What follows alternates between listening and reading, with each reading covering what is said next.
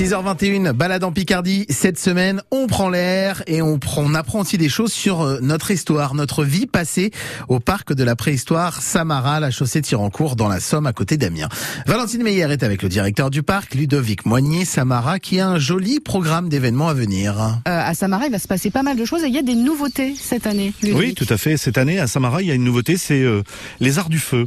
Euh, et un samedi soir, euh, en nocturne, nous allons proposer aux visiteurs de venir voir les artisans de Sam- Samara travailler des objets avec le feu. C'est-à-dire que pour faire cuire une poterie, il faut faire des fours et il faut donc faire du feu. Ouais. Pour faire de la forge, il faut euh, des foyers et il faut faire du feu.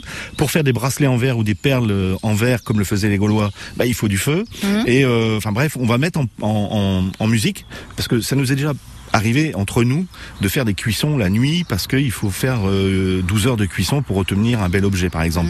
Et la nuit autour du feu en se disant ce serait bien de le proposer au public ça parce que c'est un moment magique.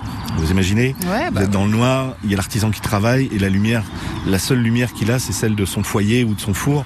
C'est des moments assez exceptionnels Le et, bruit et, aussi, et voilà, c'est- c'est complètement c'est quasi mystique quoi en fait. ouais. Et on voulait proposer ça au public parce qu'on sait qu'on a cette chance et il est bien de, de faire partager cette, cette chance qu'on peut avoir. Donc samedi 14 mai au soir, on fait un, un banquet euh, au, au bistrot de César, le restaurant de Samara. Génial. Et puis après, le public pourra aller dans le parc euh, voir ses artisans et tout le parc sera éclairé de photophores, de bougies. Et, Ah, on, on a des, des milliers de bougies qui vont être installées dans le parc, donc ce sera très particulier. Il y a le 14 mai. Ensuite, euh, on va arriver vite en juin où il y a le Samaroc.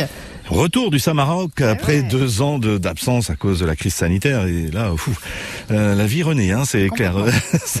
Et là, bon, c'est euh, donc 4, et 5 juin, euh, de nouveau au Samaroc. Euh, c'est un festival qu'on avait créé pour l'anniversaire de Samara, c'est 30 ans. Ouais. Et devant le succès du festival, tout le monde nous a dit il faut le refaire.